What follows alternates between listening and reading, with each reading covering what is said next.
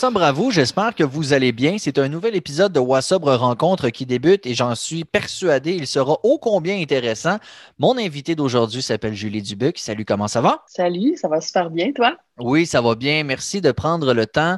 Écoute, on se connaît euh, par, par superposition, je peux dire, là, parce que tu, es de, de Baie-Saint-Paul. Es-tu originaire de Baie-Saint-Paul? Non, en fait, euh, je viens pas de Baie-Saint-Paul. Ça fait 13 ans que je suis dans la région de Charlevoix. Je suis originaire de l'Abitibi. Oh, l'Abitibi quand même. Donc, euh, ton, chum est paramédic, tu es paramédic euh, via la radio, évidemment. Euh, on n'aime pas trop vous parler quand c'est pour faire de la prévention, c'est une chose. Parler de nouvel équipement, c'est une chose. Mais quand c'est pour parler de, de situations moins le fun, on n'aime pas trop. Mais évidemment, on s'est donc connu un peu à cause de ça. très content de te parler, Julie. Parle-moi justement un peu de, de l'Abitibi. Fais-moi un peu ton portrait. Tu es né là-bas, tu as passé ta jeunesse là-bas? Oui, en fait, euh, c'est ça. Je suis originaire de la BTB. Euh, je, suis, euh, je suis née là-bas. Je suis originaire d'Amos. mes parents, ils se sont séparés. J'étais quand même super jeune. J'avais genre huit mois, un an quand oh. mes parents se sont séparés. Puis j'ai eu une enfance genre super heureuse, super géniale. tu sais, euh, moi, j'ai 40 ans.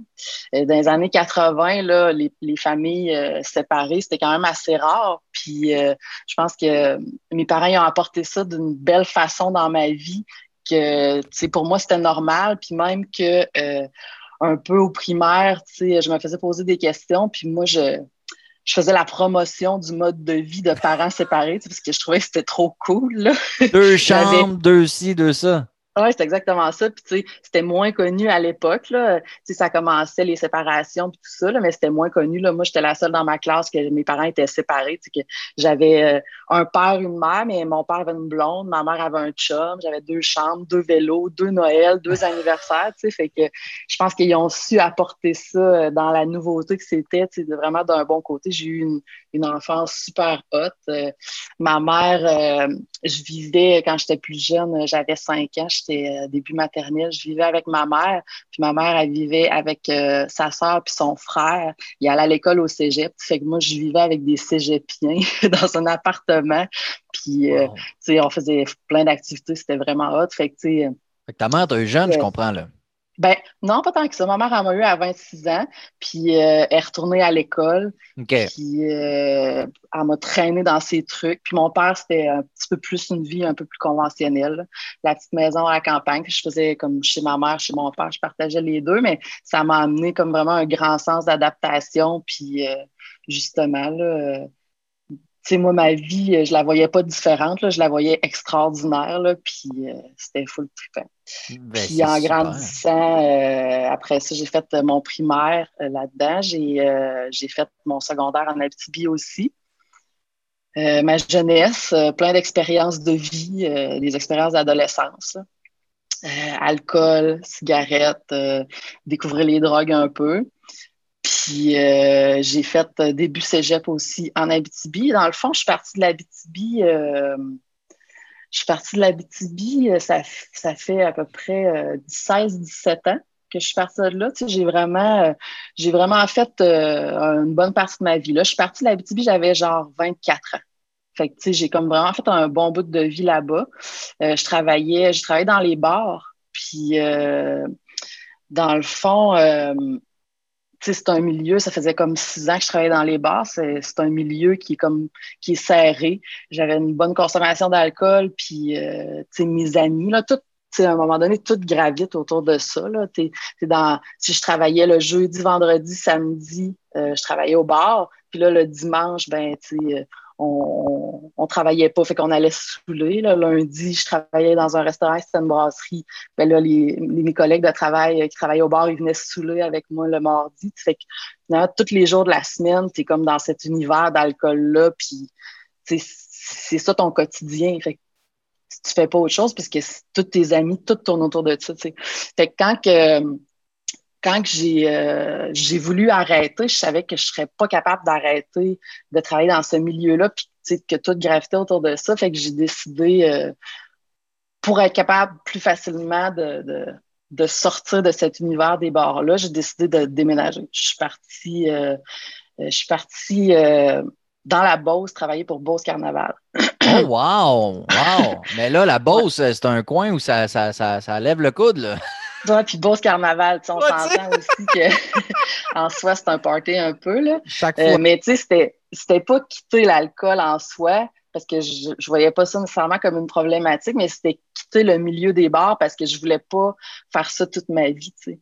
Puis je le savais qu'en restant là, puis tu sais, je travaillais dans la restauration, j'avais comme deux, trois jobs, puis je savais qu'en restant là, puis en quittant ma job au bar, c'était des gens que j'adorais. Là, ah Je savais que ma boss, ben, euh, si elle avait besoin, elle me le demanderait, puis ça me ferait plaisir d'y aller. Puis je savais que je ne serais pas capable de quitter cette espèce de cercle-là, pas par, pas par mauvaise volonté ou pas par euh, mauvaise foi de la part des autres personnes, mais parce que c'est des gens que j'aimais puis ça me faisait plaisir de leur rendre service. Mm-hmm. Puis, je, je voyais ma patronne qui, qui était une femme adorable, mais sais, elle avait comme 55 ans, puis sa vie, ça a été ça. Toute sa vie, elle travaillait dans un bar la nuit avec des gens intoxiqués, tu sais. Mm-hmm. Puis c'est pas ça que j'avais envie. Puis je voyais que c'était comme un peu là que je m'en allais, tu sais, puis c'est pas ça que j'avais envie de faire. Fait que pour fermer la porte à ça, ben, je suis partie carrément. Mais tu sais, j'ai pas quitté l'alcool à ce moment-là, parce que ma vie, ben, ça a continué un Beauce euh. Carnaval, c'est sûr que c'est pas là que tu deviens sec le plus. Mais dis-moi, euh, quand tu as quitté Amos, donc à, 24 ans-ish, euh, avais-tu entamé des études à ce moment-là? Parce que là, tu avais l'air d'avoir plusieurs travails. T'étais-tu full job ou tu, tu, tu flirtais avec l'école en même temps? Oui, en fait, j'ai après mon secondaire, je suis rentrée au cégep, puis j'ai fait euh, de la science humaine parce que je savais pas ce que je voulais faire, je savais pas où m'en aller. Fait que j'ai fait de la science humaine euh, à moitié. Mm-hmm. puis euh, j'allais pas vraiment à mes cours, puis j'ai fini par lâcher. J'ai lâché à moitié de mes sciences humaines, puis c'est là que j'ai commencé à travailler dans les bars. Je travaillais dans les bars, je travaillais dans la restauration, j'ai travaillé, j'ai, tu sais, mes amis, ils rient souvent là, de ça, là, mais j'ai, ils disent que j'ai tout fait dans la vie. J'ai travaillé au Subway, j'ai travaillé au Canadian Tire, dans des mm. magasins de linge, euh, dans des restaurants, dans des bars, dans des bistrots. Là. J'étais ambulancière, je travaillais pour Beauce Carnaval. Euh, j'ai déjà fait des dessins sur des monuments funéraires. Tu sais, j'ai, je ne touche à tout. Là. Quand je te dis multipotentiel, il y a rien qui m'arrête. Je fais de la couture, du tricot, tu sais. Fait que oui, j'ai fait plein d'affaires, mais je savais pas précisément où est-ce que je m'en allais. Tu sais, fait que j'étais à gauche, à droite, en haut, en bas en même temps. Là. Fait que, mhm. puis en Beauce, t'es atterri où en Beauce? À Sainte-Marie, à Saint-Georges? Eh ben, en fait, je suis pas atterri longtemps parce que Beauce Carnaval, euh, ça s'en va. Ça se promène, ben oui, effectivement. Fait que dans le fond, euh, quand j'ai quand j'ai quitté Amos, je me rappelle pas, je pense que euh, j'avais une coloc dans ce temps-là, puis elle était comme ben in à garder l'appart. Puis moi, je suis partie pour le Beauce Carnaval, j'ai comme à peu près tout quitté. Puis là-bas, tu es logé. Euh, tu sais, on vit dans des espèces de, de, grosses roulottes avec plein de petites chambres à l'intérieur. Là. Fait que tu es logé. Fait que j'avais pas besoin d'avoir de logement. Fait que, tu sais, j'ai vraiment tout quitté. Puis je suis partie en roulotte. Puis, euh, Une vie de nomade, là. C'est carrément ce qu'on voit dans les dans les vieux Tintins, là. Tu sais, comment il y a des romanichels. C'est ça. C'est carrément ça. Puis tu débarques dans ville, tu fais la fête, puis tu rembarques dans ta, dans ta roulotte, puis tu repars. C'est incroyable. Tu as fait ça C'est exactement ça. J'ai fait ça pendant euh, euh, deux années vraiment complètes, puis trois ans, une, troisième année comme je suis allée pour aider.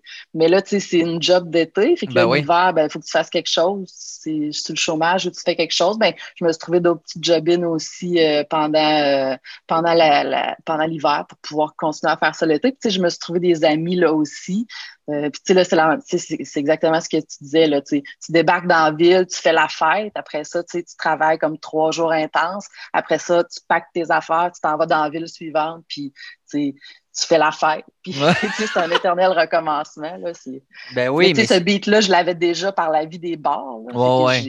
c'est une organisation le fun, ils prennent soin de vous, êtes-vous traité aux petits oignons, c'est un peu tout cranche. Euh, je ne veux pas faire le, le procès de Boss Carnaval, c'est pas ça, mais c'est c'est-tu vraiment tripant bien fait ou c'est tripant un peu broche à foin? ben non, non, c'est pas broche à foin, mais c'est certain que euh, ben, partout, dans, tous les styles de job, il y a tous les styles de personnes. Là. Fait que, oui, il y a du bon monde, il y a du moins bon monde, mais c'est comme, c'est comme dans n'importe quoi. Mais, c'est sûr que ça demande, euh, pour travailler pour Beauce Carnaval, ça demande de tout abandonner pendant l'été. Là. Fait que c'est pas tout le monde qui peut faire ça. il y a beaucoup de jeunes, justement, qui sont sur le party ou des, des euh, ça fait comme des jobs d'été un peu pour les étudiants. Euh, puis, moi, il y a comme plusieurs patrons. Il y a le patron pour les manèges, il y a le patron pour les jeux comptoirs, il y a le, patron pour les restaurants. Moi, je faisais de la barbe à papa. Puis euh, c'est une plus petite compagnie, on n'était pas beaucoup d'employés, puis on était euh, vraiment proche justement de, de, de, mes patrons, puis c'est devenu mes amis. Aujourd'hui, ça fait comme 15 ans que, que je ne travaille plus officiellement sur le Beauce Carnaval, mais je vais encore les aider l'été de temps en temps. Puis c'est des amis, puis pendant l'hiver, euh, on se voit, puis on se fait des soupers. Fait que c'est des gens c'est des gens, euh, c'est mes amis, là, carrément. Fait que oui, il y a vraiment du bon monde. Puis oui, il y a du monde spécial un peu aussi, comme je te dis, parce que, tu faut, faut pas que tu aies de vie pendant six mois parce que tout tourne autour de ça, tu changes de ville tout le temps. Fait que c'est plus difficile, c'est sûr, d'avoir une vie de famille, entre guillemets. Ouais. T'as-tu pu, quand tu arrives dans une ville, euh, moi je sais que j'habitais à Bécomo, puis Beauce Carnaval venait, et c'était toujours synonyme de pluie. Je sais pas pourquoi, c'est une espèce de, drôle de coïncidence. Quand vous arrivez dans une ville, avais-tu un peu de temps pour visiter un peu? Oui, ben, mais tu sais, euh, visiter, oui, là, c'est ça que, tu sais, avec une vie un peu justement de party, là, le, le jour, tu essaies de t'en remettre plus que hmm. visiter. Là. Mais euh, oui. Mais tu cherches un dépanneur quand même. Tu vas dans centre-ville trouver un dépanneur pour de la bière, admettons. oui, non, non, mais on avait les réserves. Là. Mais ah, tu sais, euh, oui, clairement. Euh, voir, il y a plein de plages que je connaissais pas, puis ça m'a vraiment fait voir le Québec, là, plein de régions du Québec que j'avais jamais vues. Mais tu sais, j'ai pas fait, j'ai pas visité de musée, là, je te mentirais. Non, non, je comprends. Euh, mais un petit coup d'œil au centre-ville, voir ce qui se passe, sortir de la, roulotte un peu, là, c'est ça. Oh, et clairement, là, on sortait en ville, puis aller magasiner, là, on fait de l'argent, puis euh, on veut la dépenser, là, fait que, ouais. Ah, ben c'est tripant ça quand même, sincèrement. C'est pas. Euh, je, connais bien Beauce Carnaval, mais je ne m'étais jamais demandé comment ça marche dans le fond. Puis c'est assez hot, merci. Donc, ça, tu as fait ça euh, dans ta vingtaine. Tu as passé euh, deux ans-ish à faire ça. là, tu étais en Beauce slash nomade pas mal. Qu'est-ce qui s'est passé par après? quelle a été l'étape suivante? Bien, c'est là, en fait, après Beauce Carnaval, j'avais justement réussi je savais que je voulais pas faire ma vie d'un bar, puis j'avais réussi à me sortir, entre guillemets, de ça. Puis, mais je savais pas plus ce que je voulais faire. Puis à un moment donné, ça m'est comme un peu tombé dessus. Euh, il y avait euh, dans le journal, euh, c'était écrit qu'il y avait une cohorte d'ouverte pour un cours de technicien ambulancier. Puis mon chum de l'époque, il me dit Tu devrais t'inscrire à ça, je te verrai là-dedans. Puis j'étais là, être ambulancière dans ma tête. J'avais jamais vraiment pensé à ça. je connaissais, euh, je connaissais des ambulanciers à Amos, je connaissais le milieu policier aussi en travaillant dans un bar. C'est sûr que. C'est jamais loin. C'est ça, tu côtoies ce monde-là. Puis moi, je me retournais à pied chez nous quand je finissais de travailler à 3h30 du matin, 4h du matin. Fait que, souvent, je les croisais puis on jasait, mais je m'étais jamais vue faire ce métier-là, tu sais, puis... Euh, c'est différent de la barbe à papa, là, sérieux. Ouais, puis des bars, puis du mode de vie un peu que j'avais à pas savoir où m'en aller, tu sais. Puis euh, mon, mon, mon ex-chum, on a pris une gageure, tu sais, moi je disais, je, je serais pas pris, là, tu sais, je veux dire, j'ai pas de... Je connais pas ça, puis je serais, serais pas pris là-dedans. Fait qu'on avait gagé. Lui, euh, si jamais euh, je n'étais pas pris, il arrêtait de fumer du pot. Puis si j'étais pris, moi, j'arrêtais de fumer la cigarette. Oh, wow. finalement, euh, j'ai été pris. Puis je fumais la cigarette dans ce temps-là. Puis j'ai arrêté de fumer la cigarette. J'ai euh, fait mon cours de technicien ambulancière euh, à Québec, au cégep de Sainte-Foy. Puis, c'était les, premiers, les premiers cours qu'on a eus on fait un petit, t'es comme toute la cohorte ensemble, puis c'est tout du monde qui vont suivre pendant tout le cours. Là, on change pas, c'est pas comme au cégep. Là, on fait vraiment tous nos cours, tout le monde ensemble. Fait que, apprendre à se connaître un peu, puis là, les gens se présentaient, puis euh, c'était euh, moi, je suis, euh, je suis premier répondant, je suis moniteur de natation, je fais du premier soin, j'ai toujours rêvé d'être ambulancier. L'autre, il est pompier, il a toujours rêvé de sauver des vies, de devenir ambulancier. Puis moi, je suis une ancienne barmaid, je travaillais pour Bourse Carnaval, puis j'étais assise parce que j'ai perdu une gageure. Tu sais. C'est moi dans ah, c'est ça, tu sais, je me disais qu'est-ce que je fais ici. Puis finalement, ben, euh, tu sais, je me suis découvert là-dedans vraiment que j'étais à ma place. C'était, j'ai, toujours eu, euh, j'ai toujours eu cette envie-là d'aider les autres, puis ça c'est toujours, ça a toujours paru dans les actions que je posais, mais concrètement, cette job-là, euh, je, me suis sentie à l'aise au bout d'un mois, j'ai compris que c'était là ma place, puis j'ai fini mon cours. Finalement, je suis une ambulancière, là, puis je ben, l'assume totalement. Mais au début, je me demandais ce que je faisais là, mais j'ai compris. Mais ça fait combien de temps donc que tu es ambulancière? Ça fait 14 ans. 13-14 ans. Parce que c'est tout un métier. Moi, j'admire les gens comme, comme toi parce que moi, je suis du genre à, je vois quelqu'un qui file pas, genre, je file pas. Genre, j'ai un placebo, on dirait, genre, je le pogne ce qui pogne, tu sais, genre, j'ai pas, la, pas le réflexe réaction, genre, prendre soin des gens. Je suis comme, oh non, là, j'ai un malaise, moi aussi, tu sais. Fait que toi, il a fallu quand même que tu. Mais est-ce que dans, ton expérience de bar, tu as commis une base à quelque part de, de des gens trop sous, des batailles, des ci, des ça? Est-ce que tu savais que tu étais comme prête à stand le heat, là, comme on dit? Ouais, mais je le savais pas, mais je le faisais. Euh, justement, là, quand il y avait quelqu'un qui déboulait les marches quelque part, ben, tout le monde paniquait. Puis moi, j'étais là en train de gérer la situation. j'habitais à Montréal euh, pendant que je travaillais sur le Bourse Carnaval. Pendant l'hiver, j'habitais à Montréal. Puis euh, c'est un trottoir dans le bas d'un bar, un gars qui s'est fait péter à la gueule, tu sais, puis c'est moi qui le tiens, l'ambulance arrive, je suis pleine de sang, puis là, ils me disent ah, c'est ton chum ». Non, non, je le connais pas, j'ai jamais parlé de ma vie, tu sais. j'étais tout le temps là, ça me stressait pas, puis j'étais quand même à l'aise de ça, mais je le savais pas. Hmm.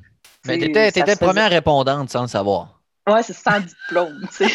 c'est ça. Mais c'est super quand même. Donc, là, 14 ans, euh, tu es à Baie-Saint-Paul. Euh, tu as commencé ta carrière à Baie-Saint-Paul, tu es là depuis? Non, j'ai commencé, dans le fond, j'ai fait, euh, j'ai fait mon cégep à Québec. Puis quand je suis sortie de l'école, ben, je vais travailler à Québec. Puis il n'engageait pas. Fait que là, je me suis dit, ben, tant qu'à aller travailler ailleurs, je vais aller travailler en Abitibi un peu. Puis je vais attendre qu'il engage à Québec, puis je vais aller travailler à Québec. j'avais fait mes stages là, puis c'était la CETAC Québec c'est une coopérative. Euh, pour moi, les valeurs coopératives, euh, euh, c'était quelque chose qui m'allumait au bout. Puis, j'aimais la ville, puis j'habitais déjà là pour mon, pour mon, pour mon école, puis tout. Fait que c'était ça que je voulais. Fait qu'en attendant, je suis allée dans, dans mon Abitibi natal. Je suis allée travailler là, puis je me suis dit, quand ils vont ouvrir, je vais je vais appliquer puis je vais redéménager. Fait que je ne m'étais pas pris d'appart, rien. Puis euh, quand je suis arrivée en Abitibi, euh, je me suis rendu compte que euh, travailler avec cette espèce d'esprit de région-là, c'était vraiment différent de travailler dans la ville. Je veux pas, tu sais, c'est pas une généralité, mais dans ma perception, c'était la, ville, c'était plus de la performance, puis c'était moins. Quand je suis arrivée en fait en Abitibi, il y avait vraiment cet esprit familial-là d'entraide, puis euh, de prendre soin du patient. Il y avait des, des messieurs qui travaillaient qui étaient peut-être, ils avaient moins été à l'école, il y avait eu les formations, puis ils étaient tout aussi compétents, mais euh, ils étaient moins performants, mais ils s'occupaient bien des patients, puis tout le monde avait bien sa place dans le confort du patient. On était comme ailleurs, puis aussi dans l'entraide, euh, les, les, gars, ils s'entraidaient entre eux autres il, se baquait, ce que je n'avais pas entrevu dans la ville. Fait que c'est là que je me suis demandé si je voulais vraiment aller travailler en ville ou si je voulais travailler en région, mais je savais que je voulais pas retourner nécessairement en Abitibi, puis je l'ai senti aussi parce que j'ai fait des chiffres, euh, il y a plusieurs compagnies, puis j'ai fait des chiffres dans la ville où j'étais barmaid. Puis euh, c'était pas tant hot parce que, tu sais, pour les gens, j'étais barmaid, tu sais. Puis, euh, tu sais, il y a certaines personnes, je me suis fait dire ça, tu sais, euh, je voudrais pas que tu viennes me chercher, tu sais, t'es la barmaid. Ah ouais, tabarnak. Ça, ça donne bien, je voudrais pas aller te chercher non plus. Ben non, c'est ça, effectivement. C'est le genre d'emploi, on veut pas trop intervenir comme les pompiers, etc. Mais aussi, tu dis à cette personne-là, euh, mais c'est un drôle de commentaire, effectivement. Donc, tu as dû te, te, détacher un peu de ça. Donc, tu as fait un peu de temps. Mais je trouve ça intéressant parce que il y a bien des métiers où il y a une différence ville-région. Tu sais, je pourrais parler de la radio, c'est la, la même chose en région. Il y, a, il y, a, cette proximité, il y a ce désir de comprendre, d'être là. Tu sais, on n'est pas dans ce que j'appelle de, l'usiner. Tu sais, c'est-à-dire, on, c'est ça, c'est ça, c'est ça, ça marche de même, bing, bang, bang, next. Il, y a, il y a comme une chaleur qui est différente. Fait que toi, tu t'es dit, j'appliquerai pas à Québec, mais s'il y a un poste en région ailleurs que mon Abitibi natal, je vais postuler. Oui, ben, en fait, je voulais pas rester en Abitibi. Puis, euh, comme je te disais, la CETAC, la coopérative des techniciens ambulanciers du Québec, moi, les valeurs coopératives, ça, me parlait beaucoup. Puis, ça, ça donne que la CETAC est aussi dans Charlevoix. Oui. Euh, puis euh, j'avais un ami de mon cours qui, travaillait ici, puis il m'a dit On engage, viens donc porter ton nom, tu sais. Puis j'étais jamais venue dans Charlevoix de toute ma vie, jamais. Mm-hmm. Fait que j'ai dit Ah ben, c'est une bonne idée. J'aurais la CETAC, j'aurais la région, je serais proche de Québec. Puis euh, je trouvais l'idée euh, pas si mal. Fait que j'ai euh, donné mon nom, j'ai appelé, j'ai donné mon nom, envoyé mon CV par Internet. Puis j'ai presque été engagée au téléphone. Dans ce temps-là, il y avait une pénurie d'ambulanciers. Fait qu'ils m'ont dit Viens passer ton entrevue, puis apporte ton uniforme au cas où tu aurais besoin de travailler. wow. fait que je suis venue en auto. Première fois de ma vie, viens dans Charlevoix. On descend la Grande Côte, puis tu vois toute la baie, baie Saint-Paul, puis c'est vraiment beau. J'ai fait mon entrevue, puis finalement, je me suis fait engager. J'ai travaillé quelques mois en Abitibi en même temps qu'à Charlevoix. Puis euh, euh, finalement, ben, je me suis venue ici euh, pas longtemps après, là, à temps plein. C'est combien de temps, là, à Moss, Baie-Saint-Paul? C'est-tu 10 heures? oui, ben, ça dépend combien vite tu roules, mais c'est 1000 km. Mettons que tu L'hiver, là, l'hiver, c'est un 10-12 heures facile, puis l'été, ben, c'est un 9-10 heures, mettons. Puis pourquoi tu faisais. Avais, tu faisais pas le lundi, mardi à Baie-Saint-Paul, mercredi, jeudi à Amos, certain, là? non, ben nous autres, l'horaire, c'est 17-7. OK. 7 jours de travail, 7 jours de congé. Fait que je faisais mon 7 euh, à Rouen-Noranda dans ce temps-là. Puis dans mon 7 de congé, je venais ici. Puis je faisais des chiffres. C'était sûr qu'au début, ils disent on, t'engage, puis euh, tu sais, bienvenue dans l'équipe, mais tu n'as pas de temps plein, là, fait que tu fais du temps partiel, fait que je savais pas trop si j'allais avoir assez d'heures pour avoir de l'argent, finalement. Fait que c'était un peu pour tâter le terrain, de voir comment ça mm. serait pour les horaires, puis j'ai vu assez vite que j'aurais j'aurais de l'emploi en masse, fait que mm. j'ai démissionné en Abitibi, puis je me sens venue. C'est vrai que c'est pas facile. J'ai un ancien voisin qui travaille pour la CETAC dont le nom m'échappe, mais euh, un nom composé fort sympathique, le fils d'Armand Charret. Euh, je ne sais pas si ça dit quelque chose. Oui. Euh, tu le connais? Oui, oui. OK, parfait. Oui, c'est Charles-Antoine. Charles-Antoine, merci. Je savais qu'un nom composé. Euh, quel jeune homme sympathique. Et voilà, il habitait en dessous de chez nous, puis je, je le voyais toujours en en-off de même. Je dis, voyons, qu'est-ce que c'est ça ta vie? Puis il dit, c'est ça, t'es sur appel, puis au début, tu, tu, tu des chiffres, t'essayes, puis etc. Fait sans dire que c'est comme être prof, mais c'est un peu ça au début, tu sais, t'essayes d'avoir des heures, puis là, de demander, t'as une job à temps plein, mais c'est pas d'entrée de jeu, là. Non, non, ben, pour avoir un poste à temps plein dans notre, dans notre milieu, c'est un 5 à 7 ans. Mais avant ça, tu fais un 40 heures semaine avant, mais tu, au début, tu sais jamais c'est quand, tu te fais appeler une demi-heure à l'avance, vite, vite, vite, faut que tu t'en viennes. Puis, euh, fait qu'au début, c'est plus dur, mais tu sais, comme moi, je te dis, dans mon temps, euh, dans mon temps, j'ai 200 ans. Et quand, j'ai commencé, euh, c'était une pénurie, tu sais, fait qu'on en avait de l'ouvrage, là, on manquait, on manquait pas de chiffres, puis c'était juste d'être sûr que j'aurais assez de chiffres. Puis, tu sais, j'ai, tout de suite en partant, là, j'ai toujours fait mes heures, je faisais mon 40 heures semaine, puis, tu sais, j'ai jamais manqué d'ouvrage. Très intéressant. Donc, ambulancière. Euh, revenons un peu au sujet qui nous, euh, qui nous amène ici. la consommation d'alcool. Là, tu es sobre. Ça fait combien de temps que tu es sobre? j'ai bu euh, mon dernier verre le 31 mars. Fait que ça fait un peu plus que sept mois. Bravo, déjà. Merci. comment ça s'est passé? Parce que là, on rembobine. Là, on retourne à l'époque des bars. Tu as voulu quitter les bars? Ah, va chez Bose Carnaval. Fait que là, non, je te taquine. Mais là, tu as eu tout ça, toute ta vie, tu sais, puis euh, jusqu'à jusqu'à là, sept mois. Euh, comment ça s'est passé pour toi? Est-ce que l'alcool a toujours eu le même niveau de présence qu'à l'époque où tu étais dans les bars? Non, euh, non, vraiment pas. disons, là, on remonte à, mettons, cinq, ans à peu près, ben, tu sais, euh, jusqu'à il y a cinq ans, j'avais une bonne consommation. Tu sais, je viens de la BTB, puis euh, on est dans Charlevoix, puis on dirait que, ben, peu importe, là, les Québécois en général, on est des bons buveurs, c'est bien connu. Puis j'avais un bon train de vie. J'ai fait le party ici aussi. Euh, j'avais des jeunes collègues. On était sur un mode party aussi. Puis tu sais, on fait du 7-7, là. Fait que c'est quand même facile euh, dans la. c'est sûr qu'on est sept jours sans boire. Mais après ça, ben, tu as sept jours de congé. Fait que tu peux en profiter pour faire le party. Il y a cinq ans, euh, j'ai commencé des démarches avec mon conjoint pour avoir un enfant. Puis ça n'a pas fonctionné.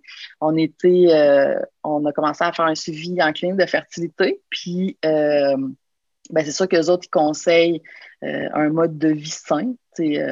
Euh, ça aide à, la conception quand tu as des problèmes de conception. Fait qu'ils suggèrent un mode de vie sain, dont la diminution de la consommation d'alcool. Les autres, ils sont, euh, ils suggèrent selon le, deux consommations par jour maximum pour les femmes, un maximum de cinq par semaine, genre la consommation normal. ils ne disent pas euh, arrête de boire, c'est pas bon pour toi, mais ils, conseillent fortement euh, d'adopter des bonnes habitudes de vie puis diminuer la consommation d'alcool sans nez. Fait que, ça fait à peu près cinq ans que je bois, je fais plus le party. Je, pourrais dire, là, euh, la dernière fois que je me suis saoulée, là, euh, ça fait au moins quatre ans. que je buvais de temps en temps, euh, mais jamais pour, euh, jamais pour me, sentir intoxiquée par l'alcool, puis jamais vraiment pour en sentir l'effet. Un petit verre de vin en mangeant, une petite bière sur une terrasse l'après-midi. J'avais vraiment beaucoup diminué ma consommation d'alcool puis euh, en essayant d'intégrer un mode de vie sain. Mais là, euh, on, a eu, on a eu beaucoup de traitements. On a fait euh, des inséminations artificielles, fécondation in vitro. Je me suis injecté des hormones. J'ai pris des hormones en pilule. On a fait plein de traitements. Puis, à un moment donné, je suis rentrée dans une espèce de sphère de c'est de la déception. Là. Mois après mois, tu es déçu. Puis euh, aussi, c'est plein de deuil. Là. Tu réalises que pour avoir un enfant, c'est pas toi et ton chum. Là. Ça prend quelqu'un d'autre qui vient dans l'équation pour essayer de vous aider. Fait que au travers de tout ça, ben euh, tu te poses beaucoup de questions, puis moi, je me, là, tu te dis, qu'est-ce que je fais de pas correct pour que ça marche pas? Puis là, j'ai commencé à me dire, ben là, je joue au hockey, ben là, peut-être que, tu sais, j'ai trop poussé fort au hockey. Peut-être que c'est pour ça que ça marche pas. Puis j'ai arrêté de jouer au hockey un peu. Puis là, je faisais du jogging, mais là, peut-être que je fais trop de sport. Puis je suis rentrée dans une espèce de cercle vicieux à me récompenser avec la bouffe, à moins bouger parce que j'avais peur que ça colle pas parce que je bougeais trop. Puis euh, ben là, j'ai pris du poids avec les hormones et tout ça. Puis à un moment donné, ben, j'ai fait une dépression carrément. Puis euh, pendant ma dépression, c'était en début d'année 2020, ben là, je me suis vraiment beaucoup remis en question, mon mode de vie, puis j'ai vraiment réalisé que depuis, plusieurs années, même si je consommais moins d'alcool, j'étais dans une espèce de sphère euh, de tristesse, de, de manger pour me réconforter, puis de, de me d'avoir pris du poids, de me trouver grosse, de me trouver pas belle, puis de me bourrer à la face parce que j'avais de la peine de ça, puis parce que j'avais de la peine de ne pas pouvoir avoir d'enfant, tu sais. Puis pendant ma dépression, ben j'ai vraiment, tu je me suis remis en question, puis j'ai vraiment réalisé que j'avais pas un mode de vie sain, j'avais arrêté de bouger, que je mangeais mal, puis tu sais, j'étais en dépression, ça allait pas bien dans ma tête non plus. Et je me suis mis à prendre soin de moi. Euh, j'ai recommencé à faire du sport, j'ai consulté, euh, je me suis mis à bien manger, puis euh, j'ai suivi, j'ai commencé à suivre un plan alimentaire. Le début de l'affaire, c'était pour perdre du poids. Puis en cours de route, ben, j'ai comme eu des prises de conscience, c'était pour devenir en santé le poids est devenu plus important. Tu j'en ai perdu aussi parce que quand tu manges bien, tu perds du poids, mais le, poids, c'est devenu plus important. Je voulais être en santé. puis je suis allée chercher, euh, chercher une dame euh, sur l'ambulance, puis euh, quand on va chercher des gens, genre au-dessus de 65 ans, c'est sûr qu'ils prennent des pilules pour l'hypertension puis le cholestérol. c'est c'est comme généralisé. Ouais, c'est ça. Puis la dame, elle, elle, prenait pas de pilule. Puis j'ai dit, euh, j'ai vous êtes chanceuse, vous faites pas d'hypertension puis de cholestérol. Elle dit, je suis pas chanceuse. Elle dit, j'ai fait attention à moi. Puis là, ça m'a comme, euh, ça m'a comme saisi. J'ai fait comme, ah, mais c'est donc bien vrai. Tu sais. Dans le fond, dans notre société, on mange mal, on a un mauvais mode de vie, puis un moment on va prendre des pilules parce qu'il faut pallier à ça, puis si on veut pas mourir trop jeune, ben faut prendre des pilules. sais. On fait pas attention à notre vie, attention à notre mode de vie, notre alimentation pour pouvoir vivre vieux. Non, on va prendre des pilules pour régler ça. La médecine va s'en charger. Oui, c'est ça. Fait que ça m'a comme ça m'a comme fait prendre conscience, puis j'ai commencé à faire ces actions-là pour être en santé, pour pas avoir à prendre de pilules pour le cholestérol, puis pour me sentir mieux. Puis justement, j'ai commencé à me sentir mieux dans la tête puis dans mon corps. Puis, ben, j'ai commencé à me questionner sur ma consommation d'alcool aussi. Tu sais, euh, ben, j'étais en dépression. Fait que là, premièrement, je me suis dit, euh, au début, tu sais, je buvais un petit verre, puis j'en buvais un petit peu plus, tu sais, puis je, commençais à me dire, tu sais, c'est une espèce de cercle, tu sais, ça mène à rien. C'était le début de la pandémie. J'étais en dépression. Au mois de, oublie ça, là, je vais, me cracher d'un mur si je continue comme ça. Fait que j'ai comme vraiment ralenti ma consommation d'alcool finalement. Puis, euh, en mangeant sainement, dans mon plan alimentaire, à un moment donné, euh, le midi, euh, dans le fond, l'alcool, dans mon plan alimentaire, j'avais le droit d'en prendre, mais c'est un glucide. Fait que si je prenais de l'alcool, ben là, je ne pouvais pas manger genre trop de glucides. Fait que là, un midi, je, je voulais prendre un verre d'alcool. Fait que je n'ai pas mangé euh, de céréales, de quinoa pour prendre de l'alcool. Là, j'avais mon verre de vin. puis là, je veux être en santé, je veux avoir un bon mode de vie, mais je m'empêche de manger des bons aliments pour boire de l'alcool. Hmm. C'est donc bien innocent. C'est ce que je suis en train de faire là. Puis en même temps, je me suis rendu compte, j'ai vu une fille euh, sur Instagram, la fille, ça faisait neuf mois qu'elle était sobre. Puis, euh, tu sais, elle a parlé un peu de ça. Puis là, j'ai réalisé, là, tu sais, je suis une fille intelligente, là, mais j'ai réalisé que on pouvait ne pas consommer d'alcool dans son mode de vie sans nécessairement avoir de problème avec l'alcool. Tu Très fort. mais tu sais, tu peux pas te dire, c'est évident, là, mais j'avais pas réalisé ça. Non, parce que c'est tellement ça vient un peu avec la perception qu'on a. La, premièrement, la place de l'alcool dans notre société qui est partout et aussi la perception qu'on a des gens qui arrêtent. Puis moi, j'étais le premier. Euh, puis je l'ai dit souvent. Pour moi, les gens qui arrêtaient de consommer, c'était des estis fuckés. Il y, avait il y avait toute une histoire. Alors que non, effectivement, on, dirait que c'est simple. Bon, mais oui, c'est sûr, mais non. C'est pas si clair qu'il y a des gens qui boivent pas, puis c'est pas parce qu'ils ont des problèmes. C'est fucké. Hein? Ben, c'est ça. Puis ça m'a, ça m'a frappé. Puis je me suis dit, voyons, tu sais, c'est comme je peux, genre, ne pas boire d'alcool comme je peux être végétarienne. Tu sais. C'est, deux choses qui sont comme. J'avais pas réalisé ça. Puis j'ai dit, ben, c'est ça que je veux faire. ben, tant mieux parce que, tu sais, puis je dis pas que c'est plus facile d'arrêter quand tu n'as pas de problème, parce que ça reste quand même une habitude ancrée, puis tu sais, la pression sociale, puis, puis etc. Donc, je comprends que toi, tu t'es pas rendu au 1,18 euh, litres dans le sac en papier, euh, sur le banc de parc, puis tout ça, tu n'étais pas rendu là, là.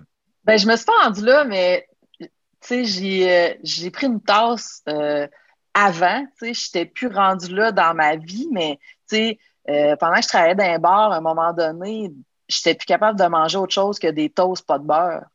Parce que, genre, j'avais mal à l'estomac, j'avais mal au foie. Si je mettais du beurre, je me faisais une crise de foie de l'enfer. Si je mangeais quelque chose de trop acide, j'avais mal à l'estomac. Tu sais, fait que j'ai eu un, mauvais mode de vie, puis j'ai, j'ai pas touché le fond à proprement dit, mais tu sais, j'avais, j'avais pas un bon mode de vie, puis j'avais pas un bon mode de consommation. Tu sais, puis sais, dans ma jeunesse, dans, dans mon, pendant mon secondaire, j'ai, j'ai goûté les drogues, j'ai, pris des drogues dures, j'ai pris des drogues douces, puis j'ai. Mais tu sais, quand j'étais jeune, en fait, ma mère euh, était mariée à un gars qui consommait de la cocaïne, puis il fumait du pot. Puis j'étais quand même jeune, puis je me rappelle, euh, on allait, euh, il y avait des parties d'église, tu sais, puis lui, il consommait, puis tu sais, souvent, il se battait. Puis je trouvais ça tellement, je trouvais ça tellement pas beau, je le trouvais tellement laid, puis il était tellement, c'était tellement une personne gentille dans le quotidien, mais tu sais, j'étais jeune, puis je comprenais qu'il consommait, Puis euh, je le voyais aller, puis j'ai toujours voulu me tenir loin, euh, me tenir loin de, de, de, ça dans mes comportements, dans le sens que, euh, finalement, ma mère, ils se sont laissés parce qu'à un moment donné, elle a dit, c'est la drogue ou c'est la famille, tu sais, puis il n'a pas été capable d'arrêter, puis il a décidé de partir, tu sais. Fait que j'ai toujours réalisé, je ne sais pas comment ça, mais quand tu es rendu là, c'est plus un choix, la consommation, tu sais. Fait que j'ai toujours évité de me rendre là. Fait que, tu sais, j'ai fait des expériences, puis euh, j'ai, tu sais, j'ai bu, puis j'ai pas, j'ai pas toujours eu le contrôle sur ce que je faisais, mais je me suis toujours demandé si j'avais encore le choix aussi, avant qu'il soit trop tard. Puis à un moment donné, euh, euh, j'étais fin secondaire, puis j'étais dans un party, puis j'ai arrêté de prendre la drogue à ce moment-là. J'étais dans un party, puis je suis rentrée dans une chambre, puis il y a un gars qui se piquait. Il se piquait à l'héroïne, tu sais. Là, j'ai fait comme, eh, Là, tu sais, lui, là, c'est plus un choix. Quand tu es rendu là, c'est plus un choix. Puis là, je me suis dit, moi, j'ai jamais pris d'héroïne, mais je me suis dit, tu sais, je veux pas me rendre là, il va être trop tard, fait que j'ai arrêté. Mais quel genre de calice de party c'était? Qu'est-ce que c'est ça? ben, tu sais, moi, j'ai euh, mes amis avaient des grands frères, des grandes sœurs, tu sais, fait qu'on des fois, on, on, assistait à des trucs, on les vivait pas nécessairement. J'étais dans des parties un peu rough aussi, mais euh, comme je te dis, je, je me suis jamais sentie obligée de prendre quoi que ce soit, puis j'ai fait les choses euh, en connaissance de cause en tant qu'adolescente, bien entendu, là, mais j'ai toujours eu cette méfiance-là par rapport justement à mon beau-père qui c'est que j'avais vu qu'il n'y avait plus le contrôle sur ça, puis je voulais pas devenir comme ça. C'est sûr que je l'ai échappé quand même avec l'alcool pendant que je travaillais dans un bar. Comme je te dis, tu manges des toasts dans la vie, euh, pas capable de rien manger d'autre. Puis ton mode de vie, il, est le même. Là.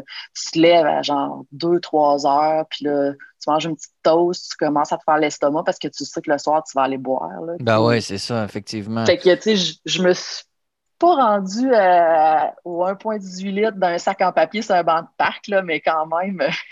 Flirter pas trop loin quand même, mais, mais c'est une époque, c'est un mode de vie, tout ça, et, bravo d'avoir eu le pif quand même de te dire, OK, là, c'est trop, tu sais, de ne pas être rendu là.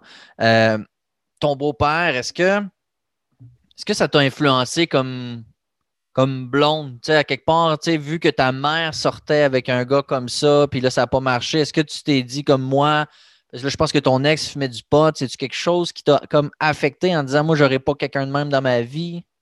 Oui, ben peut-être, en fait. Je n'ai jamais vraiment euh, réfléchi à ça, sur cet angle-là. Mais oui, clairement, là, euh, euh, cet ex-là qui consommait, tu sais, consommer de temps en temps, c'est pas quelque chose qui me dérangeait nécessairement. Mais ouais, quand c'est un, un mode de vie, ça me dérangeait clairement. Puis c'était c'était pas mon intention de faire ma vie avec quelqu'un qui consomme au quotidien. Mais mhm. tu en même temps, c'est pas nécessairement c'est pas ce que tu choisis, mais à un moment donné, il faut, faut que tu, saches dans tes priorités euh, jusqu'où tu veux aller dans ta vie. Mais oui, clairement, ça m'a influencé pour pas aller vers ça. Bien, il faut se protéger aussi. Puis, tu sais, quand nous, on décide d'avoir un mode de vie plus sain, à quelque part, il faut que la personne avec qui on partage notre vie, sans, qu'elle le fasse, mais il ne faut pas qu'elle soit à l'opposé de ce qu'on essaye d'être. C'est un peu ça aussi. Là. Euh, toi, ton, ton, chum actuel, euh, vous travaillez ensemble? Oui. Comment ça va? C'est le fun? Oui, ben, ça va super bien, mais quand on a commencé à travailler ensemble, c'était au mois d'avril. On n'avait pas prévu qu'il y aurait une pandémie puis qu'on pourrait plus voir personne d'autre. Fait que là, on travaille ensemble, on vit ensemble, fait qu'on est toujours ensemble. Fait que là, c'est sûr qu'à un moment donné, euh, là, là, il est dans le sous-sol. Tu sais, moi, je suis en haut, on essaye de se garder une petite intimité. C'est normal. Mais euh, non, ça va super bien. Euh, Êtes-vous sur le même 7 jours? Non, on travaille ensemble. OK, dans le même ambulance, dans le même fucking camion. ensemble, oui. Holy shit! À cause de la pandémie, ils ont dit, vous autres, vous êtes ensemble, vous êtes une bulle. Travailler ensemble? c'est ça, bulle familiale. ah oui, mais quand même, c'est incroyable. Non, non, non, non, non c'est pas vrai. En fait, c'est un hasard, là, parce que dans le fond, on avait l'opportunité de travailler ensemble. Puis c'est sûr que on s'est questionné, là, on s'entend bien, là, mais à un moment donné, il faut l'essayer de travailler ensemble. C'est pas tout le monde qui pourrait travailler avec sa conjointe ou son conjoint, tu sais. Qu'on a décidé qu'on l'essayait, mais c'est ça, je te dis, là, on n'avait pas prévu la pandémie. Puis, tu sais, ce qu'on vit, là, tu sais, c'est spécial ce qu'on vit. Euh, tout le monde là, par rapport à ça. Là. Fait que, ouais, ben, c'est une, une grosse année parce que on sait pas si sais, des fois, c'est sûr qu'on est tanné de se voir. On est capable de se le dire. Là. Ben oui. Tu mais... es 24 heures sur 24 avec l'autre, là, à un moment donné, t'es tanné. Là. Fait que, tu sais, on se le dit, puis on, on, prend ça comme vraiment en riant, là, mais c'est un, un, défi, là, parce qu'on s'était dit, on va travailler ensemble, ça facilite les choses, on va être en congé en même temps, puis, tu sais, quand que nous autres, on, on, travaille, on passe un call, ben là, les deux, si on n'est pas là pour dîner, c'est pratique. L'autre n'attend pas, tu n'es pas tout le temps en train, puis on vit les mêmes choses aussi.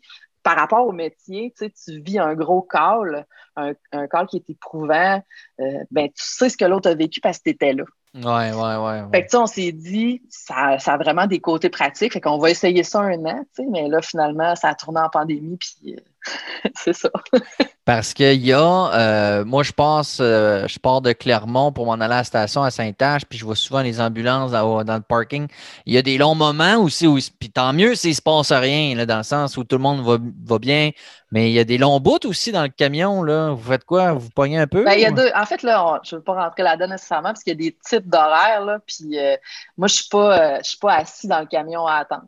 OK, tu es chez vous, tu attends un call. Oui, c'est ça. On est comme en service 24 heures sur 24 pendant 7 jours avec la radio, prêt à répondre dans les 5 minutes. Il rentre un call, on s'habille, on s'en va. Comment il appelle ça, les horaires à, fonction, c'est ça? De faction. À faction, c'est ça. Ça, c'est pogné dans le camion? Non. non, le camion, c'est des horaires à l'heure. À l'heure, OK, excuse-moi. On en parle tellement en plus à la radio, machin, que je comprends pas. non, ben c'est ça. Mais en fait, là, je pense que tu commences à comprendre quand ça fait un an et demi que tu travailles là-dedans. OK. c'est pas avant. c'est de la poutine interne, mais donc vous n'êtes pas parqué dans le camion à attendre un call, vous êtes chez vous au moins. Oui, c'est ça. On est chez nous. Mais tu sais, en, fait, là, euh, dans, on, calcule nos heures justement là, pour la conversion des horaires. Puis, sais, comme la semaine passée, je pense qu'on a fait euh, une quarantaine d'heures. On y appelle occupation clinique. Là, fait qu'on a fait une quarantaine d'heures assis dans le camion. OK. Dans toute la semaine. Ça fait que ça fait pareil comme si on était finalement euh, tout le temps assis dans le camion. Là. Fait que les transferts à Québec, les retours de transfert, les appels, le temps qu'on remet le, véhicule en fonction. Là. Fait que, tu on... Il y a beaucoup de temps aussi qu'on passe au travail là, en tant que mm. coéquipier euh, et non couple. C'est quand même incroyable comme, expérience. Est-ce que ton chum, il, boit? Pas beaucoup? Beaucoup? Euh, comment? il boit il boit modérément. Là, il y a une consommation. Tu sais, lui aussi, par rapport à la fertilité, euh, il a diminué sa consommation d'alcool. Il était comme moi avant, il faisait le party en masse, puis depuis la fertilité, ben, il a quand même beaucoup diminué sa consommation d'alcool. Fait qu'il y a une consommation modérée d'alcool. Comment ça va, euh, toi, quand, tu as dit, euh, moi, c'est finito, euh, Pepito? Est-ce qu'il a dit comme, oui, je te, je te supporte? Est-ce que ça fait bizarre? Est-ce qu'il est comme, ben là, notre, petit verre de rouge le samedi, quand on n'est pas, tu sais, ça, a eu quoi comme impact dans, dans, dans Maisonnée? Ben, au début, il m'a dit, ah, ben, moi, je suis pas prêt à ça pantoute. Puis là, j'ai dit, ben, je te demande pas de faire ça. Je te dis que moi, je fais ça. je veux pas que tu arrêtes de boire. Puis, tu sais, je pense que ma, ma décision était vraiment réfléchie. Mais en même temps, là, je ne bois plus, mais c'est mon mode de vie. Puis je dis pas que je reboirai jamais. Mais pour là, je me sens vraiment bien là-dedans, puis j'ai pas l'intention de reboire. Mais je pense que lui, ça a aussi diminué parce que il n'y a plus le prétexte pas, lui, mais tu sais, tu as le prétexte de boire un verre avec l'autre. Là. Ben on boit un verre ensemble en soupant, mais là, lui, il boit tout seul en soupant. fait que c'est sûr que euh, ça a diminué un petit peu sa consommation d'alcool par rapport à ça, parce que tu as moins d'excuses, entre guillemets, euh, pour boire. Puis, tu sais, ça l'a fait réfléchir aussi, là, veux, veux pas. Tu sais, même tout mon entourage, là, euh, moi, j'en parle aussi. Là, je, je t'entendais des fois dire que tu parlais souvent de ça à ton entourage. moi aussi, j'en parle. Puis les gens posent des questions aussi là, parce que l'alcool, c'est tellement présent dans notre société, puis c'est tellement. C'est là, puis c'est tout. On se pose pas vraiment de questions que moi, quand j'apporte cette réflexion-là, ben, on en parle vraiment beaucoup avec mon entourage, puis ça les gens, ça remet un peu leur consommation d'alcool en question. Euh, souvent, les gens se justifient, là, ouais, mais moi, je bois pas beaucoup. Ah, tellement! C'est un automatisme. Ah, mais moi, c'est juste la fin de semaine. Hein. Comme je t'ai rien demandé, bro. Parfait. si t'es bien là-dedans, tant mieux. Là. Moi, je te demande pas d'arrêter de boire. Mais tu sais, c'est sûr aussi que moi, je vais, je vais moins dans les, dans les affaires où il y a que l'alcool coule à flot parce que les conversations qui sortent de là, puis ouf, c'est lourd. C'est vrai, puis tu sais, en même temps, euh, tu te demandes pourquoi j'y vais, tu sais, puis, puis moi, je, je l'ai compris avec le temps, puis je l'ai dit souvent, je pensais que j'étais quelqu'un de très sociable. Je ne l'étais pas. J'étais alcoolique. Je cherchais les endroits où il y avait des verres, puis j'y allais. Je comme, ouais, ça me tente crissement d'y aller. Fait évidemment, maintenant, on se dit, non, tu sais, ça me tente pas tant d'y aller. Euh, je sais comment ça va virer, puis à 8 heures, je vais t'écœurer, tu sais. Fait que. Ouais. Puis quand on boit, on a l'impression que c'est intéressant ce qu'on dit, mais oh mon Dieu! ça pas, hein, effectivement.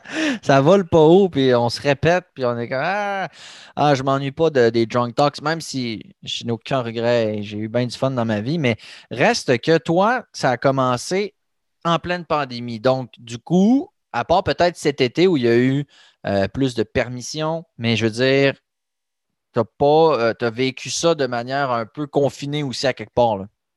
Oui, mais en même temps, euh, tu sais, justement, il y a plein de monde qui disent le petit verre là, pour passer à la pandémie, ça aide, tu sais. Puis, puis tu sais, je me, je me suis demandé aussi, tu sais, au début, tu sais, mettons, je bois juste de temps en temps, je bois un verre pour relaxer, décrocher, tu sais. Puis là, je me suis dit, ben, c'est un problème. Tu sais, s'il faut que je prenne un verre pour décrocher, c'est un problème. Fait tu sais, je, me suis beaucoup questionnée au travers de ça. Puis, tu sais, je vois les gens, euh, justement, tu sais, mon, mon chum prend son, sa petite bière en bas. Puis, euh, tu sais, je pense que ça, ça fait une espèce d'échappatoire à la pandémie que j'avais pas nécessairement, mais tu sais, moi, j'ai tourné ça. Euh, je me suis remis à m'entraîner, je m'entraîne tous les jours. Euh, je me suis trouvé d'autres échappatoires finalement parce que je voulais pas que ce soit l'alcool. Puis j'avais pris cette décision-là, je me suis trouvé d'autres échappatoires au travers de ça. Ben, c'est effectivement la chose qu'il faut faire. Puis même que moi-même, ces temps-ci, tu sais, euh, parlais à mon intervenante hier, et elle, me disait qu'il faut que je trouve des affaires, effectivement, qui, qui, qui, qui me changent les idées à 100 parce que, mettons, tu dis, ah, je vais prendre une bonne marche, mais qu'est-ce que tu fais quand tu marches? Tu penses, tu fais rien que ça, tu sais, fait qu'il faut autre chose. Mais je l'ai souvent dit, l'entraînement, c'est la meilleure manière d'être en pleine conscience parce que tu ne peux pas penser à ton budget quand tu fais la planche, c'est impossible. Euh, toi, l'entraînement, tu es, bien gros là-dedans. C'est Beachbody, hein, que tu fais? Oui, c'est ce que je fais. et tu es coach même. Oui, ouais, je suis coach Beachbody. En fait, ça fait sept ans que je fais des entraînements. Mais tu sais, c'est un. Moi, c'est une façon de m'entraîner. Moi, j'ai essayé d'aller au gym, puis ça fonctionnait pas. Puis, tu sais, j'ai connu Beachbody parce que j'aimais ça m'entraîner à la maison, puis je trouvais, ça, je trouvais que c'était pratique. Tu sais, je voyais ma coloc, euh, elle se préparait pour aller au gym, elle se lavait les cheveux, elle se peignait, elle se mettait du maquillage. Euh, après ça, elle choisissait son kit, puis là, ça prenait comme une heure et demie, puis là, elle s'était pas encore entraînée, là. Tandis que moi, j'étais comme limite en pyjama 30 minutes, je m'étais entraînée, c'était réglé. Là, fait que c'est vraiment ma façon de faire pour l'entraînement. Puis j'ai jamais lâché ça. J'ai fait, euh, fait un peu des groupes d'entraînement et tout ça, là, mais ouais. Moi, je fais beach body avec ma blonde. Euh, je suis en boxeur. Ah, c'est ça. Ma Chris! ça, pas de linge. C'est ça. Je suis dans le sous-sol chez nous. Je m'en fous. Après ça, je m'en vais dans la douche. Boxeur. Je suis. fait que c'est je trouve ça vraiment super. Euh, tu fais quoi comme programme ces temps-ci? Euh, là, je fais 30 euh, Day Breakaway. Euh, c'est un programme de jogging.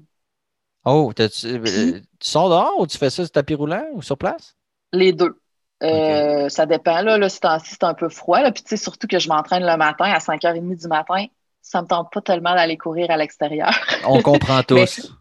C'est un problème, c'est un, un, programme qui est euh, 25 à 30 minutes de musculation axée euh, pour les coureurs, puis tu as un 20 minutes de jogging, c'est euh, audio guidé. Là. tu sais, comme tu dis, là, quand tu vas prendre une marche, tu penses. Là. Ben, moi, quand je jogue, je pense aussi, puis je pense que j'aurais pas dû partir, puis que je suis en train de me demander ce que je suis en train de faire là en joguant. Mais dans le programme, ce qui est cool, c'est que justement, elle, elle te parle, elle est tout le temps en train de te parler dans l'oreille elle te fait faire des intervalles. Elle dit, mettons, il reste 30 secondes. Euh, après ça, il va falloir que tu pousses genre à 7 sur 10. Puis elle est toujours en train de te parler, puis elle te motive aussi. Puis euh, j'aime vraiment ça parce que, tu sais, là, tu te dis, oh mon Dieu, je suis tombée tannée. Puis on dirait que, tu sais, c'est bien fait, là, la machine. Là, elle dit, il faut pas que tu lâches. Je sais que tu es tanné. Tu fais, elle m'entend ou quoi? bien fait à se faire, hein? C'est capoté, ça. C'est vraiment cool. Mais aussi, là, je fais une parenthèse par rapport, tu dis que quand tu marches, tu réfléchis. Moi, ce que je faisais quand j'étais en dépression, il fallait que je sorte pour aller prendre l'air un peu, je me mettais des livres audio. Ah. Fait que tu marches, puis dans le même temps, tu lis, entre guillemets, un livre, puis tu réfléchis pas là, parce que tu es en train d'écouter. Puis tu ah, peux lire genre du développement personnel, ben pas lire, tu peux écouter du développement personnel, des romans, euh, tu sais, n'importe quoi, là. Tu te mets ça dans les oreilles, puis aussi, euh, tu sais, je manquais de motivation quand j'étais en dépression, là. Fait que là, j'avais la suite de mon livre à écouter, tu sais, fait que ça me motivait à sortir, puis ça m'empêchait de réfléchir à plein de de patentes parce que j'avais dans hmm. mes oreilles quelque chose, fait que ton cerveau, il s'arrête, puis il se met à écouter. C'est vraiment, vraiment, vraiment un bon conseil. Sincèrement, je, je, c'est sûr je l'applique parce qu'effectivement, sinon je mets de la musique, mais tu sais, dans la musique, je performe dans ma tête, puis ah, c'est lourd. Alors, euh, un, livre audio, je pense que c'est vraiment une bonne idée. Fait à part l'entraînement, y a-t-il autre chose que tu t'es dit, ça, là, je vais recommencer à faire ça parce que pandémie, mais aussi parce que nouvelle sobriété? As-tu un hobby ou un passe-temps, quelque chose, tu t'es dit, je refais ça? Euh, ben, pas que j'ai refait nécessairement, euh, mais tu sais, pas par rapport à la sobriété, mais par rapport au mode de vie sain que j'ai envie d'atteindre. je diminue les, les, écrans parce que ça, c'est une autre affaire. Là. Quand tu n'as rien à faire, tu es toujours sur ton cellulaire, sur ton ordi. Ou... Moi, j'écoute pas la télé, là, mais j'ai mon temps d'écran de cellulaire monté en flèche. Fait que hmm. j'ai vraiment voulu diminuer mon temps de cellulaire. Fait que par la bande, ben, je me suis trouvé d'autres occupations. J'ai recommencé à lire beaucoup. Euh, J'essaie de faire de la méditation. Je faisais de la méditation beaucoup avant, j'ai L'année passée, j'ai eu un accident, j'ai fait une commotion cérébrale, je n'étais plus capable de méditer vraiment, puis j'étais plus capable de lire, j'étais plus capable de me concentrer. Fait que c'est deux choses que je faisais plus parce que j'étais pas capable. Ben ouais, je comprends donc. Là, j'ai recommencé à le faire beaucoup plus. Puis, euh, tu sais, je pense que c'est vraiment au même titre que la sobriété. Tu sais, j'ai envie que ma vie parce que je le décide, puis parce que j'ai envie de, de prendre soin de mon corps puis de mon esprit, ben justement, j'essaie de faire des trucs qui sont bonnes pour ma santé à moi, puis pour mon bonheur. Là. Si là, tu admettons, parce que tu sais, ça arrive à tout le monde des journées de cul, et c'est normal, et d'une situation enrageante, puis n'importe quoi. Euh, ça va être quoi de ton, ton un Joe Louis, c'est quoi? Ça va être quoi ton, ton petit, ta petite gâterie? Non, non, non, pas la nourriture. Non. c'est bon. Non, ben, en fait, là, euh, tu sais, je pense que j'essaie, parce que comme je te dis, j'ai, euh, tu sais, moi, c'était pas nécessairement dans l'alcool, mais ça a été dans la bouffe pendant mon parcours en fertilité. Tu sais, euh, je me récompensais beaucoup dans la bouffe, mais on dirait que j'ai, je vais je vais pas chercher ces récompenses-là dans des, dans des causes extérieures ou dans des, euh, dans des objets ou dans je, je, vais aller prendre une marche. Quand ça va mal, je vais mettre mon livre audio, je vais aller prendre l'air, je vais faire quelque chose qui est bon pour ma santé, je vais faire un entraînement, je fais de la luminothérapie. Ça, ça a changé ma vie. Oh wow, ça, ça m'intéresse. fait que tu sais, je vais essayer, quand ça va mal, je vais essayer de, de faire une activité qui va me faire décompresser à place d'aller chercher de l'espèce de gratification, de l'espèce de bonheur dans quelque chose qui n'est pas nécessairement sain. Là, non, mais écoute, ça, c'est d'une grande sagesse, c'est d'une grande discipline. Moi, j'admire ça parce qu'effectivement, je trouve que c'est le, but ultime, tu sais, de ne pas essayer d'aller dans, aussi dans ce qu'on appelle le transfert de dépendance. C'est comme, OK, euh, je bois plus, mais quand j'ai une, quand j'étais en crise, je vais aller m'acheter des jujubes, ou ben je vais aller euh, sur eBay m'acheter quelque chose. Effectivement, donc ça, c'est d'une grande sagesse euh, parce que souvent, on dit que ces comportements-là sont liés à quelque chose de, plus profond. Souvent, c'est euh, une lacune XY dans notre confiance. Je ne suis, suis, pas psychologue, là. mais toi, as-tu quand même essayé de comprendre? Parce qu'évidemment, il y avait un lien avec la, la fertilité compliquée, on va appeler ça comme ça. Est-ce que plus profond que ça, il y avait aussi quelque chose ou tu t'es dit non, c'est pas mal ça qui a, justifié mon comportement par rapport à la nourriture, par exemple? Ben euh, oui, oui. Ben, la tristesse, là, mais plus profondément, pas nécessairement, mais euh, la peur de, la solitude, la peur de mourir seul. Ça, tu te dis, moi, je suis enfant unique, là, et, là, j'aurais pas d'enfant si j'ai pas d'enfant, je vais me ramasser tout seul, genre 90 ans, je vais me ramasser tout seul. Puis, je vais, je vais en chercher du monde là, qui s'y vivent dans la solitude, qui je les vois, puis je me dis, je vais-tu me ramasser de même? sais? Fait que c'est sûr que oui, euh, psychologiquement, ben, je me suis questionnée, mais il n'y a pas nécessairement de, de problématiques sous-jacentes.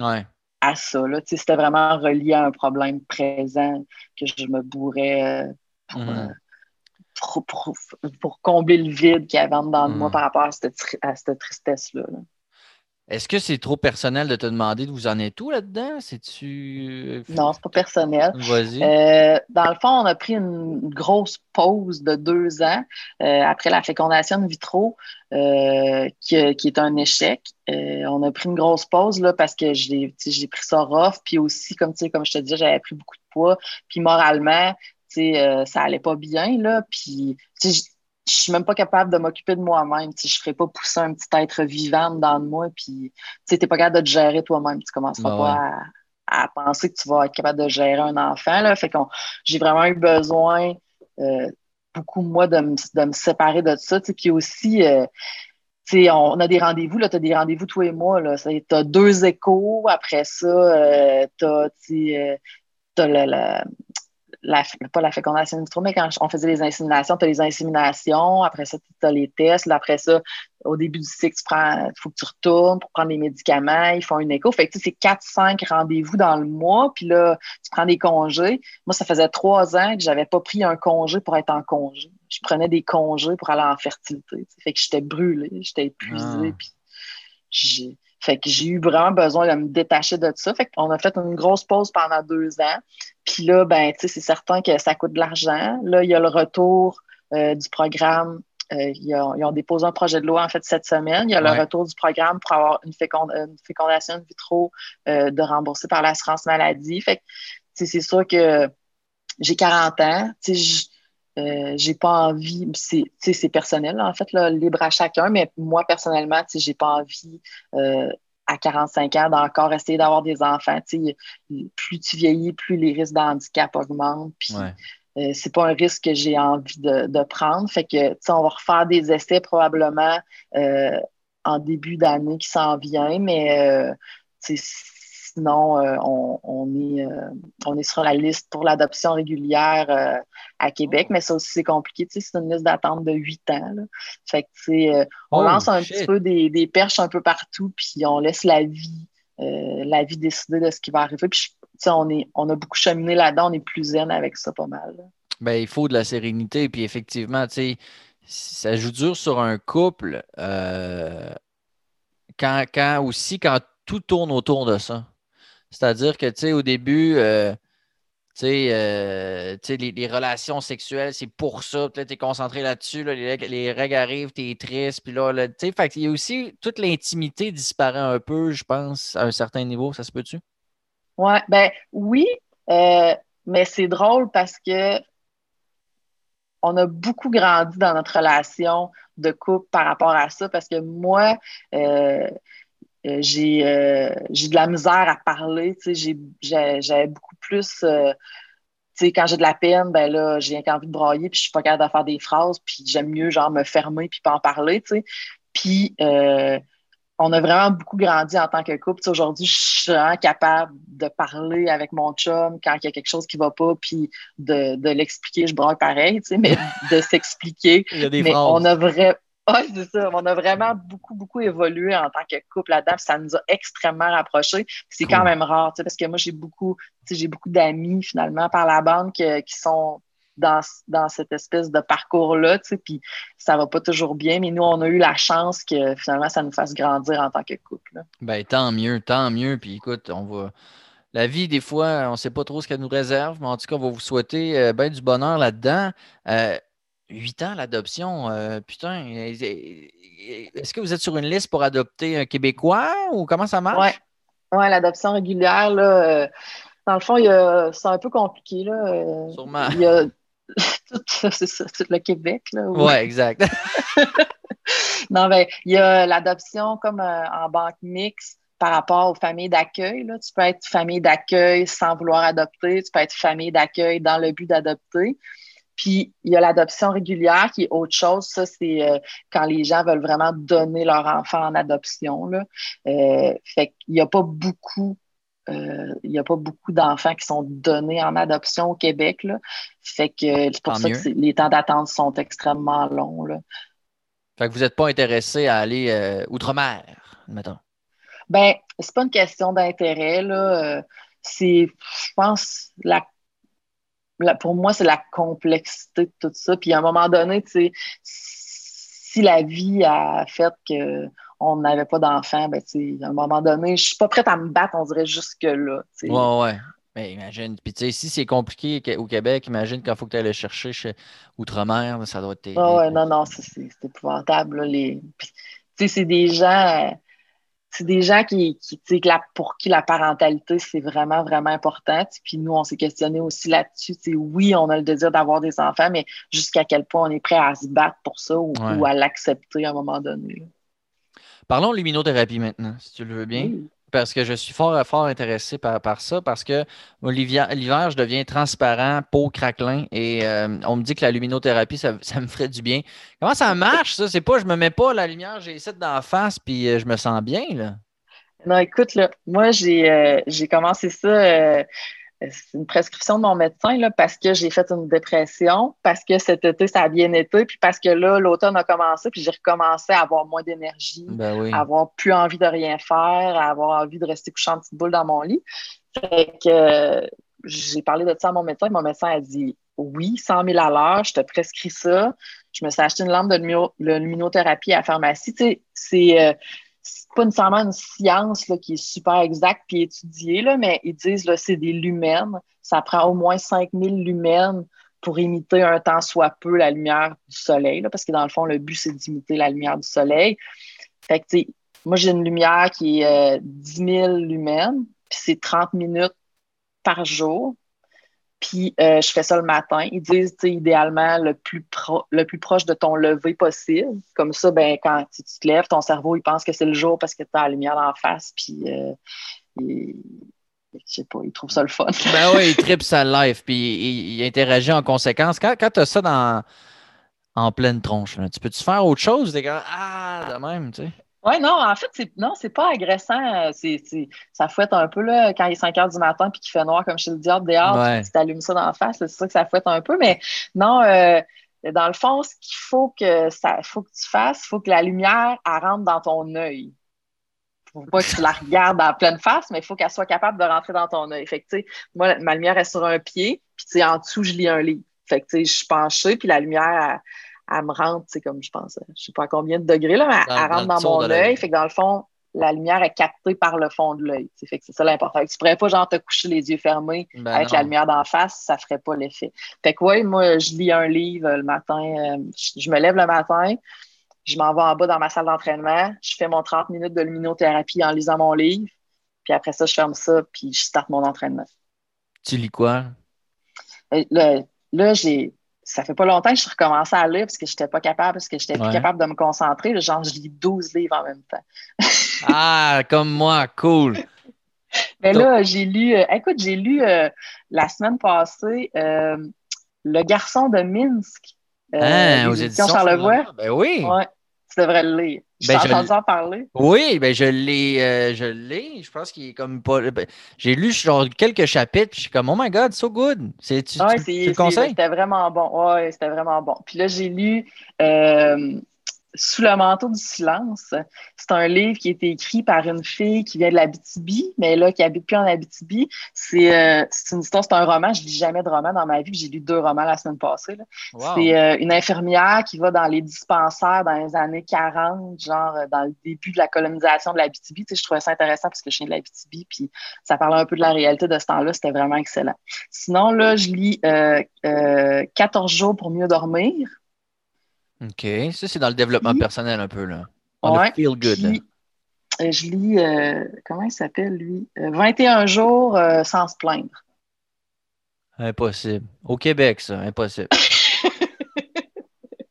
ah, mais c'est cool. Fait que t'aimes ça. Ben, moi aussi, c'est mon genre de livre. Puis, sais, des affaires sur le développement, puis sur comment, tu sais, je sais pas, je trouve ça intéressant, mais en même temps, ben, mon intervenante me dit, Rémi, Chris décroche aussi des fois. Fait c'est pour ça que j'imagine, toi, des fois, des romans, des choses plus, plus, plus romans, ça doit t'aider à penser à autre chose qu'à ton propre développement personnel. Ouais, mais oui, mais je ne lis pas vraiment de romans. C'est un hasard. J'aime pas ça tant que ça, lire des romans. Je lis, euh, quand je lis des romans, c'est plus des, du policier, là, un peu euh, enquête, intrigue, mais j'aime vraiment beaucoup lire euh, des livres de développement personnel, même si c'est pas nécessairement pour changer quelque chose à ma vie, c'est pour apprendre, c'est instructif, puis j'ai de la misère à décrocher. Peut-être que ton, intervenante, elle me dirait que c'est pas correct. non, mais c'est correct. Mais, mais, tant que ça te met pas trop de pression, tu sais, c'est que moi, moi, je suis du genre à mettre carrément de la pression, puis genre à, lire un livre sur le succès, puis dire pourquoi j'ai pas de succès, moi, tu sais. Puis genre, euh, tu sais, je, me flagelle en me disant que je suis un pas Non, non. Non, moi, je, je, prends ce que j'ai à prendre, puis je laisse ce que j'ai à laisser, là, tu sais. Mais non, euh, j'aime vraiment, j'aime vraiment ça, les livres de développement personnel. Si tu avais un livre à, proposer, à conseiller, quelqu'un euh, quelqu'un qui nous écoute, puis qui un livre qui t'a vraiment comme flabbergasté ou qui t'a vraiment changé ou qui t'a vraiment aidé? Ben, c'est un vieux livre, Ben, c'est un vieux livre, c'est pas un si vieux livre, mais c'est un livre que j'ai lu en fait il y a longtemps. Euh, ça a été, je pense, un de mes premiers livres de développement personnel que j'ai lu. Ça s'appelle Heureux sans raison. OK. Puis, je note.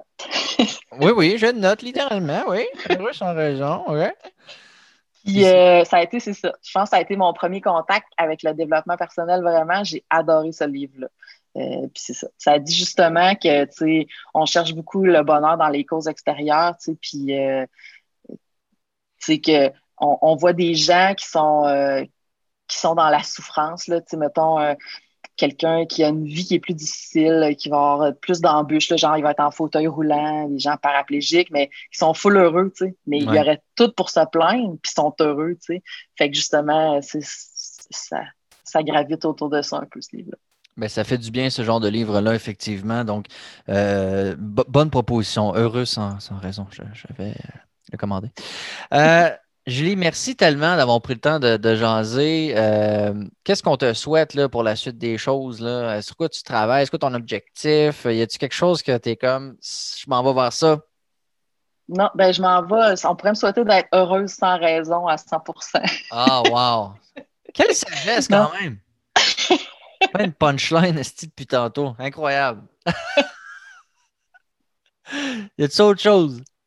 Non, en fait, euh, pour vrai, euh, tu sais, euh, j'ai pas, j'ai pas de but précis. C'est sûr que ces temps-ci, avec la pandémie, on mange un peu la claque, là. On voit, mais tu sais, c'est pas ma vie à moi, là. On voit les gens dans souffrance, des gens dans la peur, là. Hmm. Tu sais, même si tu es jeune, puis tu sais que tu n'as pas beaucoup de chance de mourir de la COVID, quand tu as la COVID, tu as peur. Là, puis on, on, on, travaille avec ce monde-là, fait que il n'y a, pas, a pas beaucoup de positif au travail au sens où on, on va chercher beaucoup de souffrance ces temps-ci. Fait que c'est un bout de rough pour tout le monde. Puis je pense qu'on le voit plus encore à l'interne mm. euh, au travers de ma job. Mais euh, non, je pense qu'on pourrait souhaiter à tous euh, que ça prenne fin bientôt, tout ça. Ah, mais tabarnache. Mais rapidement, je ne veux pas trop parler de la COVID parce que je t'ai mais tu côtoies, tu fréquentes ou tu vas chercher des gens euh, qui sont atteints, tu vas les chercher chez eux, tu les amènes à l'hôpital, c'est tout ça avec ton ambulance? Oui, ben oui, en fait, euh, euh, dans le fond, quand les gens ont un test positif de COVID, s'ils ne sont pas trop malades, ils sont invités à rester chez eux en quarantaine mm-hmm. jusqu'à temps qu'ils soient plus malades. Mais des fois, ça dégénère, là, fait qu'ils ben sont chez eux, puis ça va plus bien, puis ils appellent l'ambulance. Puis aussi, au bâtisseur, c'est des gens qui sont. Euh, ils vont pas aller en voiture. C'est des gens qui ont, ont moins de moyens, là, puis c'est qu'ils sont sont plus malades, sont plus âgés. Là, fait qu'on fait des transports aussi euh, à hmm. l'hôpital, des bâtisseurs à l'hôpital, mais aussi de l'hôpital vers des centres de convalescence euh, à Québec. Là. Ils ne gardent pas à Baie-Saint-Paul, à l'urgence si tu as la COVID, si tu es pour être hospitalisé, ben, tu es envoyé dans des centres de convalescence à Québec. Là. Il y a des ailes qui sont expressément pour ça euh, dans les hôpitaux. Là. Fait qu'on on dirige, on va porter les gens dans ces centres de soins-là pour qu'ils en prennent soin jusqu'à temps qu'ils soient guéris. Fait que la COVID, c'est pas une invention des médias, ça, ça, existe. ben, je sais pas. Peut-être que je suis un peu incrédule. ah, je blague, mais en tout cas, bravo pour ça, sincèrement, parce qu'effectivement, euh, vous avez un travail au-delà de prendre soin des gens sur le plan physique, un travail de support aussi psychologique. Vous n'êtes pas avec eux tout le long du traitement, mettons, de ci, de ça, mais je veux dire, moi, j'ai été en ambulance une fois, pas pour moi. J'accompagnais ma blonde et c'est une histoire qui est dans mon livre. Et euh, t'aimes pas ça être dans une ambulance. C'est pas la place où comme tu es comme yes, ça va bien mes affaires. Fait que vous avez, j'imagine, un support psychologique important aussi à apporter. Là. Ben, tu sais, moi, je le dis souvent, là, euh, tu sais, de l'urgence sur l'ambulance, on n'en fait pas tant que ça. c'est con à dire, mais les gens, ils nous appellent quand ils n'ont plus de ressources, puis tu sais, toi puis moi, on n'a pas, le même niveau de ressources, puis il y a certaines personnes qui n'ont pas le même niveau non plus, puis il y a des personnes seules qui n'en ont pas de ressources, puis qui ont mal au ventre, puis qui sont anxieux, puis qui appellent l'ambulance. Mais pour cette personne-là, je suis aussi importante que pour la personne qui a une jambe cassée, parce qu'en ce moment, elle n'en a plus de ressources, puis c'est pour ça qu'elle m'appelle. Puis ma plus belle paye, là, il ne faut pas que mon boss écoute ça. Ma plus belle paye. Les négos sont foutus. c'est ça. Ma plus belle paye, c'est le regard des gens quand j'arrive, parce que juste ma présence, ça leur fait du bien. Ah, ça les soulage. Puis oui, euh, on soigne les gens physiquement, mais c'est 10 à 20% de notre job. C'est psychologiquement le gros, gros, gros de, notre travail. Est-ce que c'est la même proportion dans la formation? Est-ce que vous, vous abordez ça aussi? Non, ben on en aborde le côté psychologique, mais non. Euh, on est vraiment entraîné pour répondre aux situations d'urgence. Puis comme on n'en a pas si souvent, ben, on se pratique pas. Fait que on est beaucoup entraîné pour que ça devienne des automatismes. On est vrai, c'est vraiment axé sur les gestes d'urgence, puis euh, sur euh, les complications qu'il peut avoir, puis prévoir les complications. Mais oui, un côté psychologique, là, mais pas aussi poussé que c'est l'espèce de réconfort qu'on a à apporter mmh. aux personnes. Ben bravo en tout cas, bravo pour, pour ton travail, bravo pour ce que tu fais, bravo pour ton parcours, bravo pour, euh, bravo pour tout, sincèrement, Julie. ça, a été vraiment super intéressant. Merci beaucoup, beaucoup. Puis on va te souhaiter effectivement d'être euh, heureuse sans raison et qu'on se sorte de cette pandémie. Merci beaucoup. Merci à toi. Salut.